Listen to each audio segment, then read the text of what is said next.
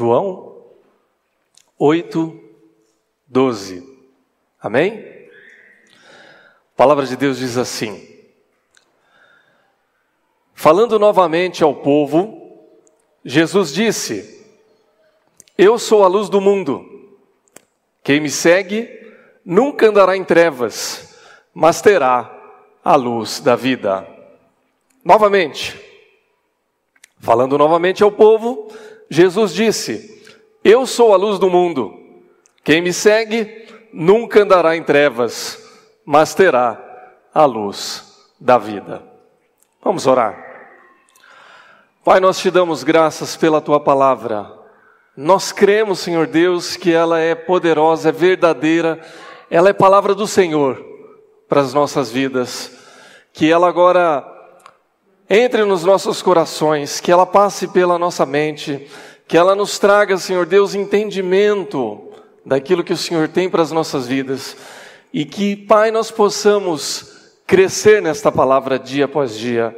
Em nome do Senhor Jesus é que oramos. Amém.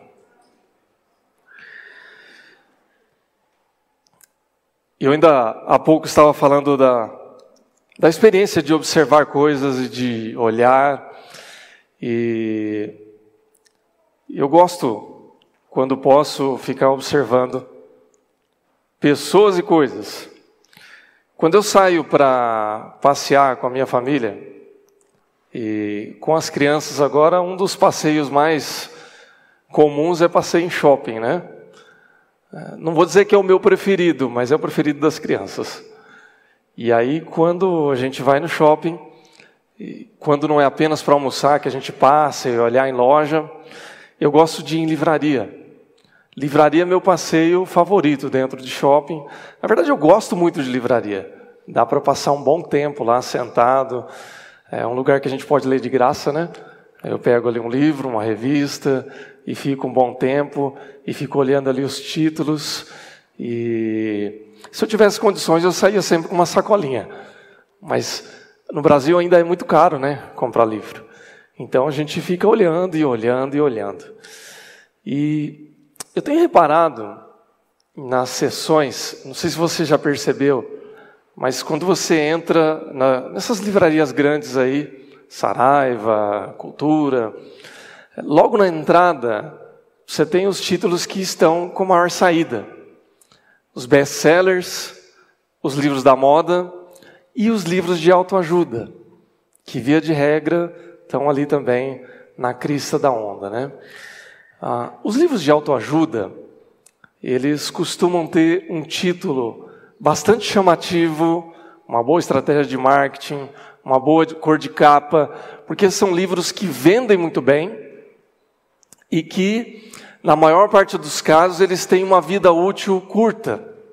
A não ser alguns que são clássicos, né, que permanecem por muitos anos, a maioria deles tem aí uma vida útil de um a dois anos, depois vem um outro livro com outro título, com outra moda, que vai, às vezes é até um, numa linha de pensamento muito parecida, mas com um título, com uma apresentação reciclada, e aí então passa adiante. Eu fico observando e vendo qual que é a tendência do momento, né?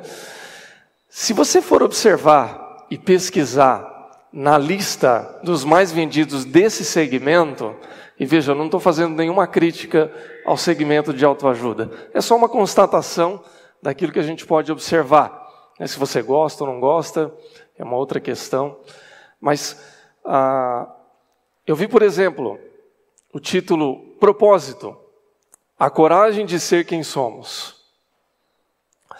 Um outro título, o poder da autorresponsabilidade. Depois, uma outra série de títulos, e aí eu não vou poder falar o título completo porque tem um palavrão. Mas o título é Seja. Você já entendeu? Ou então, a sutil arte de ligar o. Você já entendeu também o complemento. Ah, e veja, não é uma crítica ao livro. Nem li o livro, então não posso tecer uma crítica, estou só citando o título. Mas são é, textos, são literaturas que, de uma maneira ou de outra, direcionam o leitor para que ele possa, de alguma maneira, assumir a responsabilidade pelos seus atos, ou então tentar é, trazer um tipo de atitude, ou de pensamento, ou de ideia, em que ele possa resolver os seus problemas, ou lidar com as suas questões, de uma maneira que ele seja responsável e que ele consiga, então, resolver tudo isso. É, são formas de tentar lidar. E aí eu digo que não é uma crítica propriamente a esse tipo de literatura, mas talvez uma constatação do momento em que nós estamos vivendo e por que é que há uma demanda tão grande a esse tipo de literatura. Por que, que vende tanto? Porque esses títulos chamam tanto a nossa atenção, em que pese toda a estratégia de marketing ou coisa do tipo. É porque, de fato, nós estamos vivendo uma época onde há uma absoluta falta de sentido para a vida e para as demandas da vida. Não muito tempo atrás, um dos maiores fenômenos de venda de literatura cristã, a evangélica, foi o livro Uma Vida com Propósitos, que talvez seja um dos livros mais vendidos da história e ainda vende muito hoje. E, e, é um livro que eu gosto e recomendo a sua leitura se você quiser fazê-lo, se é que você já não fez. Mas parte desse sucesso editorial também diz respeito ao momento que a gente vive. Ou seja, qual é o propósito da nossa vida? Por que é que Deus nos fez? Por que é que nós estamos aqui? E qual o caminho que nós devemos seguir nesse mundo de Deus?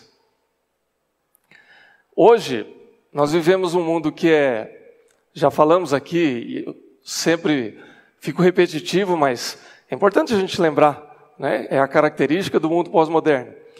É a ausência de narrativas, é a ausência de um propósito definido, é a verdade centrada no indivíduo, ou seja, é a minha verdade, é o meu propósito, é a minha ideia. Isso causa uma confusão muito grande. Se você tem a sua verdade, ela tem a verdade, eu tenho uma verdade, então nós temos uma, uma multiplicidade de verdades aqui. E qual é a verdade, afinal de contas? Nós temos a pressão social do trabalho. Muitas pessoas hoje estão sofrendo, estão em depressão, estão aquém daquilo que ela imaginava, daquilo que ela idealizava para si, ou daquilo que ela tem sido cobrada. Nós temos a pressão social das redes sociais. Muitas pessoas ah, estão ou viciadas nas redes sociais, ou aquém daquilo que elas poderiam ter como resposta das redes sociais. Por exemplo, uma das redes sociais mais populares nos dias de hoje é o Instagram. Já foi o Facebook, né? Agora o Facebook se tornou coisa de tiozão. Cuidado, né? Cuidado com o que fala, Leonardo. Minha esposa já está me avisando aqui, né? Mas o Instagram hoje tem sido uma das redes mais populares. Daqui a pouco já não é mais, mas ainda é. O Instagram, é, numa resolução, começou a ocultar os likes, as curtidas de cada uma das fotos. Ocultar não significa não ter mais. Você sabe quantos likes você recebeu ou quem curtiu, mas as outras pessoas não sabem. E uma das razões é, pela qual eles divulgaram essa mudança é por conta da, sa da saúde mental das pessoas. Porque havia uma pressão social muito grande no sentido de ter muitas curtidas, ou seja, eu postava lá minha foto, se não tivesse 100 curtidas, mil curtidas, 500 curtidas, eu não era popular. E aí então havia uma busca incessante por likes, por curtidas, para que eu possa ser aceito socialmente e para que eu não sofra bullying. Bom, eu já passei esse tempo do bullying, né? Já fui, imagina, né? Já sofri tanto bullying na minha infância e adolescência. No nosso tempo não existia essa palavra ainda, né? A gente era zoado. Né? E eu tive uns três apelidos para cada ano escolar. Então, não vou dizer que eu não sofri, mas depois de tanto sofrimento a gente se acostuma, né? Então, A casca está grossa hoje. Mas o fato é que há uma necessidade de aceitação, há uma necessidade de projetar uma certa imagem que traz algum tipo de benefício, que traz algum tipo de aceitação positiva a respeito das coisas. E na verdade, irmãos e irmãs, essa busca por um propósito, essa busca por um sentido para a vida, ela vai ser sempre limitada se nós formos seguir o padrão social que nos é trazido. Por exemplo, será que todos nós aqui vamos ser ricos? Eu posso afirmar, irmãos, com absoluta segurança, e me desculpa se eu te deixo chateado com essa afirmação, mas a maioria de nós não vai ser rica. Ah. Pode ser que você seja parte de uma minoria, que vai ser. Deus te abençoe. Pode falar amém, inclusive. A maior parte de nós não vai ser famosa. Talvez você seja parte daquela profecia, entre aspas, de Andy Warhol, quando ele dizia assim que no futuro todos teriam cinco minutos de fama. Pode ser que você vá viralizar. Tem um, um meme no Twitter muito engraçado, que quando a pessoa faz ali uma postagem no Twitter e muita gente começa ali a comentar, a pessoa coloca a foto de uma moça que está sendo visitada pela Xuxa e ela diz assim: gente, quem é todo esse povo aqui? Da onde saiu tanta gente? Pode ser que você seja aquela pessoa que por cinco minutos, por um tempo, vai ser comentada, alguém vai falar alguma coisa. Eu me lembro de uma postagem que eu fiz nas outras eleições, não nessa última agora, mas na, na passada, e eu coloquei a minha indignação no Facebook e de repente foram lá 200 compartilhamentos e tinha gente no Rio Grande do Sul, no Rio Grande do Norte, na Bahia, comentando. E eu falei assim, gente, cadê tudo esse... Da onde apareceu todo esse povo, né? Ganhei meus cinco minutos de fama. Mas isso foi em 2014, viu, gente? Nós já estamos em 2019. Nem todos nós vamos ser famosos. Grande parte dos novos profissionais não vai abrir a sua startup. Grande parte dos novos profissionais não vai chegar diretor da empresa em menos de cinco anos. Grande parte de nós vai viver uma vida comum. Na média. Grande parte de nós vai alcançar o auge da sua vida formando família, criando os filhos, pagando as suas contas, fazendo parte de uma comunidade local, de uma igreja, e isso vai ser o recheio do bolo, vai ser a melhor parte da vida.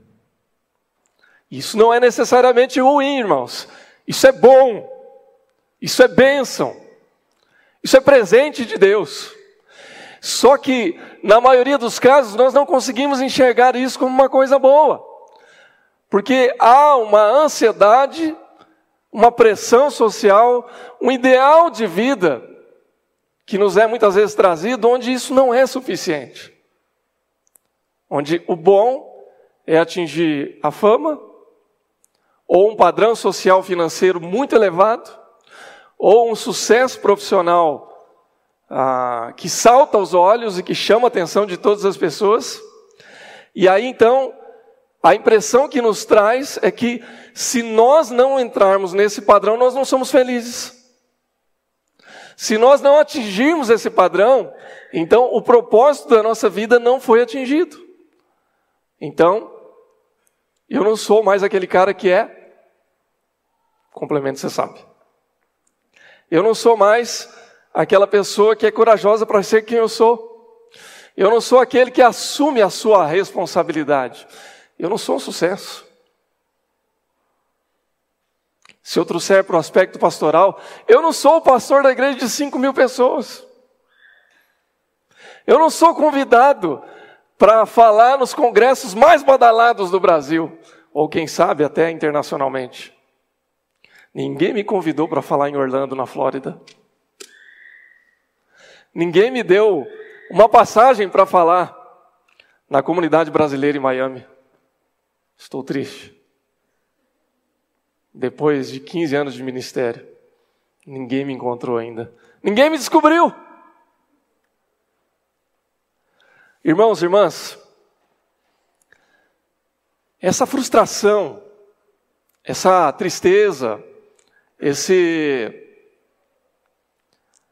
esse sentimento de angústia e desorientação tem muito a ver com o momento que a gente está vivendo. Tem muito a ver com os valores que a nossa sociedade acha que são importantes.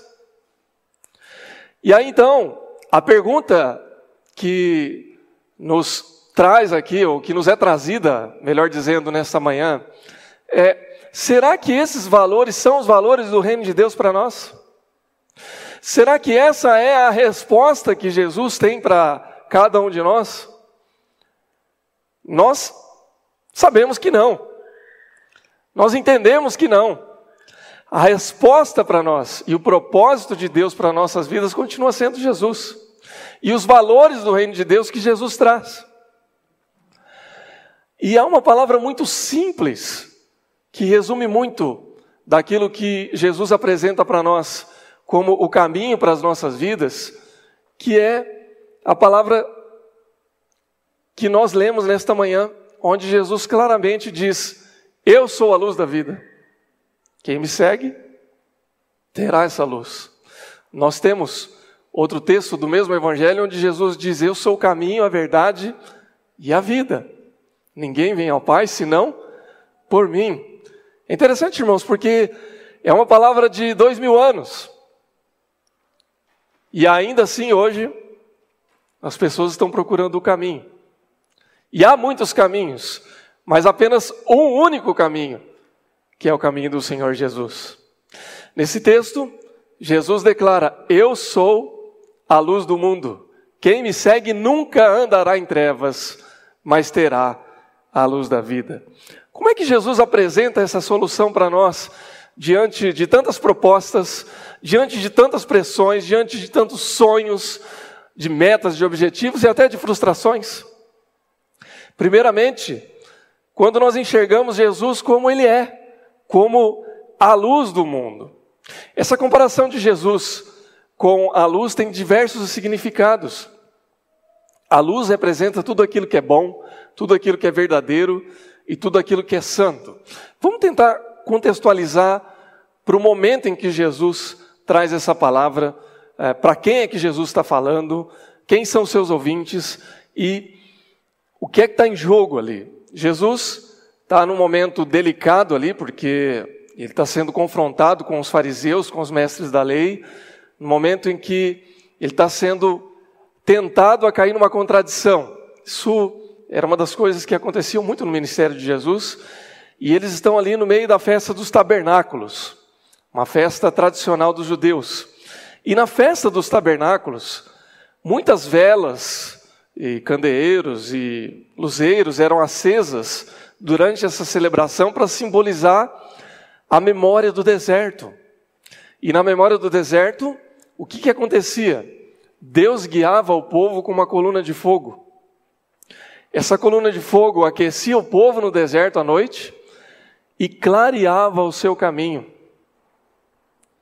E simbolizava a presença do próprio Deus, dizendo: Eu estou com vocês. Vocês estão no deserto, mas fiquem tranquilos, eu estou com vocês. Então a festa do tabernáculo, ou a festa dos tabernáculos, tinha esse propósito de lembrar o povo, de lembrar aqueles que haviam passado pelo deserto que Deus estava ali. E qualquer que fosse o deserto que eles passassem, Deus nos abandonaria. Quando Jesus então se apresenta, ele diz: Eu sou a luz do mundo. Eu sou a luz. Quem me segue nunca andará em trevas. Quando Jesus diz isso, ele está rememorando mais uma vez a tradição do deserto, porque ele se apresenta como eu sou. Vocês lembram que quando Moisés pergunta quem eu vou anunciar, então diz Deus: anunciem que o Deus eu sou vai à frente. Quem és tu? Qual é o seu nome? Eu sou Deus, eu sou. Esse é o Deus. E aí Jesus traz essa tradição, apropria para si, porque ele é Deus. E ele diz: Eu sou a luz do mundo. Eu também me declaro como Deus eu sou. E aí então ele, logicamente, traz uma confusão ali para os fariseus e para aqueles que ainda não entendiam o propósito de Deus em Cristo, e ele traz uma nova palavra, uma nova mensagem dizendo: aquele que está em mim está na luz. Tem uma direção, tem um propósito, tem um caminho seguro. Assim como nós hoje temos toda uma pressão social, uma confusão, uma dúvida, uma demanda por livros, por literaturas, por palavras, por palestras, por, por qualquer tipo de palavra que possa trazer algum sentido para nós, os fariseus naquele tempo também estavam confusos. Eles tinham uma tradição que era válida, mas que estava sendo superada por Cristo. Assim como nós hoje podemos ter muito apoio, muita palavra, muita preparação que tem até a sua validade. Ou seja, quando eu brinquei aqui e falei, nem todos nós vamos ser ricos, irmãos, há uma validade em ser rico. Não é pecado e não é problema. Há uma validade em ser bem sucedido profissionalmente, em alcançar a diretoria, a presidência, não importa. Isso é válido. Há uma validade em estudar. Há valor em buscar ser melhor a cada dia. Não é uma crítica. É bom que seja assim. Mas não é isso que vai definir o nosso propósito. Não é isso que vai definir a nossa direção. A direção para a nossa vida, de maneira segura, está na luz do mundo que é Cristo. E quando Cristo se apresenta para nós e quando nós andamos com Cristo, então tudo isso é superado. A tradição da festa dos tabernáculos, ela tinha o valor de demonstrar para as pessoas que Deus estava com eles, que Deus não havia, nos, havia os abandonado no passado e que Deus continuaria com eles. Quando Jesus se apresenta, ele diz: Agora, a luz definitiva está aqui, eu sou o caminho, a verdade e a vida, eu sou a luz que ilumina as trevas. E aí ele traz então a palavra definitiva de Deus para aqueles que podem o seguir. Meu irmão, minha irmã, quando nós andamos com Cristo, então nós caminhamos, mesmo que seja nos piores lugares, mesmo que seja no deserto da vida, nós temos a luz do mundo. Nós não andamos em trevas. O nosso caminho é clareado por Cristo. Nós temos uma direção segura e nós podemos andar com Ele. Amém, irmãos? O texto ainda diz, e aí nós podemos encerrar a nossa reflexão, que quem segue a Jesus nunca andará em trevas, mas terá a luz da vida. É interessante, irmãos e irmãs, porque quando Jesus diz que terá a luz da vida, ele está levando o entendimento para uma dimensão maior, que não é apenas o propósito ou a direção para essa vida, mas para a eternidade. Irmãos, é, talvez muitos de nós aqui tenhamos experiências incríveis na vida. Deus nos presenteia, às vezes, com experiências maravilhosas. Eu brinquei agora há pouco e falei, eu comentei isso na, na escola bíblica, né? Ah, gosto sempre de citar a escola bíblica, que é para dar uma aguçada para você vir, irmão? Então, assim, a gente sempre faz uma propaganda para valorizar aí o. usando a linguagem empresarial, né, para valorizar o nosso produto, né, Pastor Rafael? É, é bênção de Deus. E eu estava falando das igrejas de nicho, né? E disse: olha, se eu for para uma igreja de nicho de rico, eu não posso ir. Mas eu lembrei também que Deus me deu um presente no ministério, irmãos. Ele não me deu muito dinheiro, mas ele já me levou para cada lugar bacana. Primeiro ano de ministério, eu tirava foto lá nas cataratas do Iguaçu. O povo ia lá passear e eu morava lá perto. Depois me levou lá para os topos das montanhas de Minas Gerais. Vi o pessoal com paraglider, falava, nossa, o Leonardo agora é profissional de esporte radical, né? Quem dera, né? Só tirava foto. Agora o pessoal veio andando de patins no Ibirapuera e fala mais radical ainda, né? Quem veio de patins não vê os tombos, né? Irmãos, nós temos às vezes experiências incríveis na vida. Talvez Deus já te levou para lugares muito legais. Deus te deu o privilégio de formar uma família abençoada de trabalhar num lugar bacana, de aprender uma segunda e uma terceira língua, de ter amizades, de comer coisas gostosas. Né? Como é que eu ia poder passar a minha vida sem comer churrasco? Se você é vegano, meu irmão, eu te admiro. Eu não sei como é que você consegue. Mas não me chame para andar no seu caminho, porque eu não vou conseguir. Mas irmãos, essas experiências todas elas são passageiras. Você pode ter experiências incríveis na vida e ainda assim não seguir Jesus. Você pode ser um privilegiado. Então, por que seguir a Jesus? Primeiramente, porque Ele é a luz da vida. Mas também, porque essa vida, irmãos, ela não se encerra aqui com Cristo. Há um propósito muito maior. Eu me lembro uma vez, quando eu estava lendo a entrevista do Emerson Fittipaldi, quando ele sofreu aquele acidente aéreo, que ele ficou bastante arrebentado, e ele estava com o filho dele, que na época tinha 12 anos. E, e, na verdade, o filho dele não se feriu de maneira grave, mas ele ficou muito machucado. E quem tomou as rédeas da situação ali foi o filho dele, até que o socorro chegasse.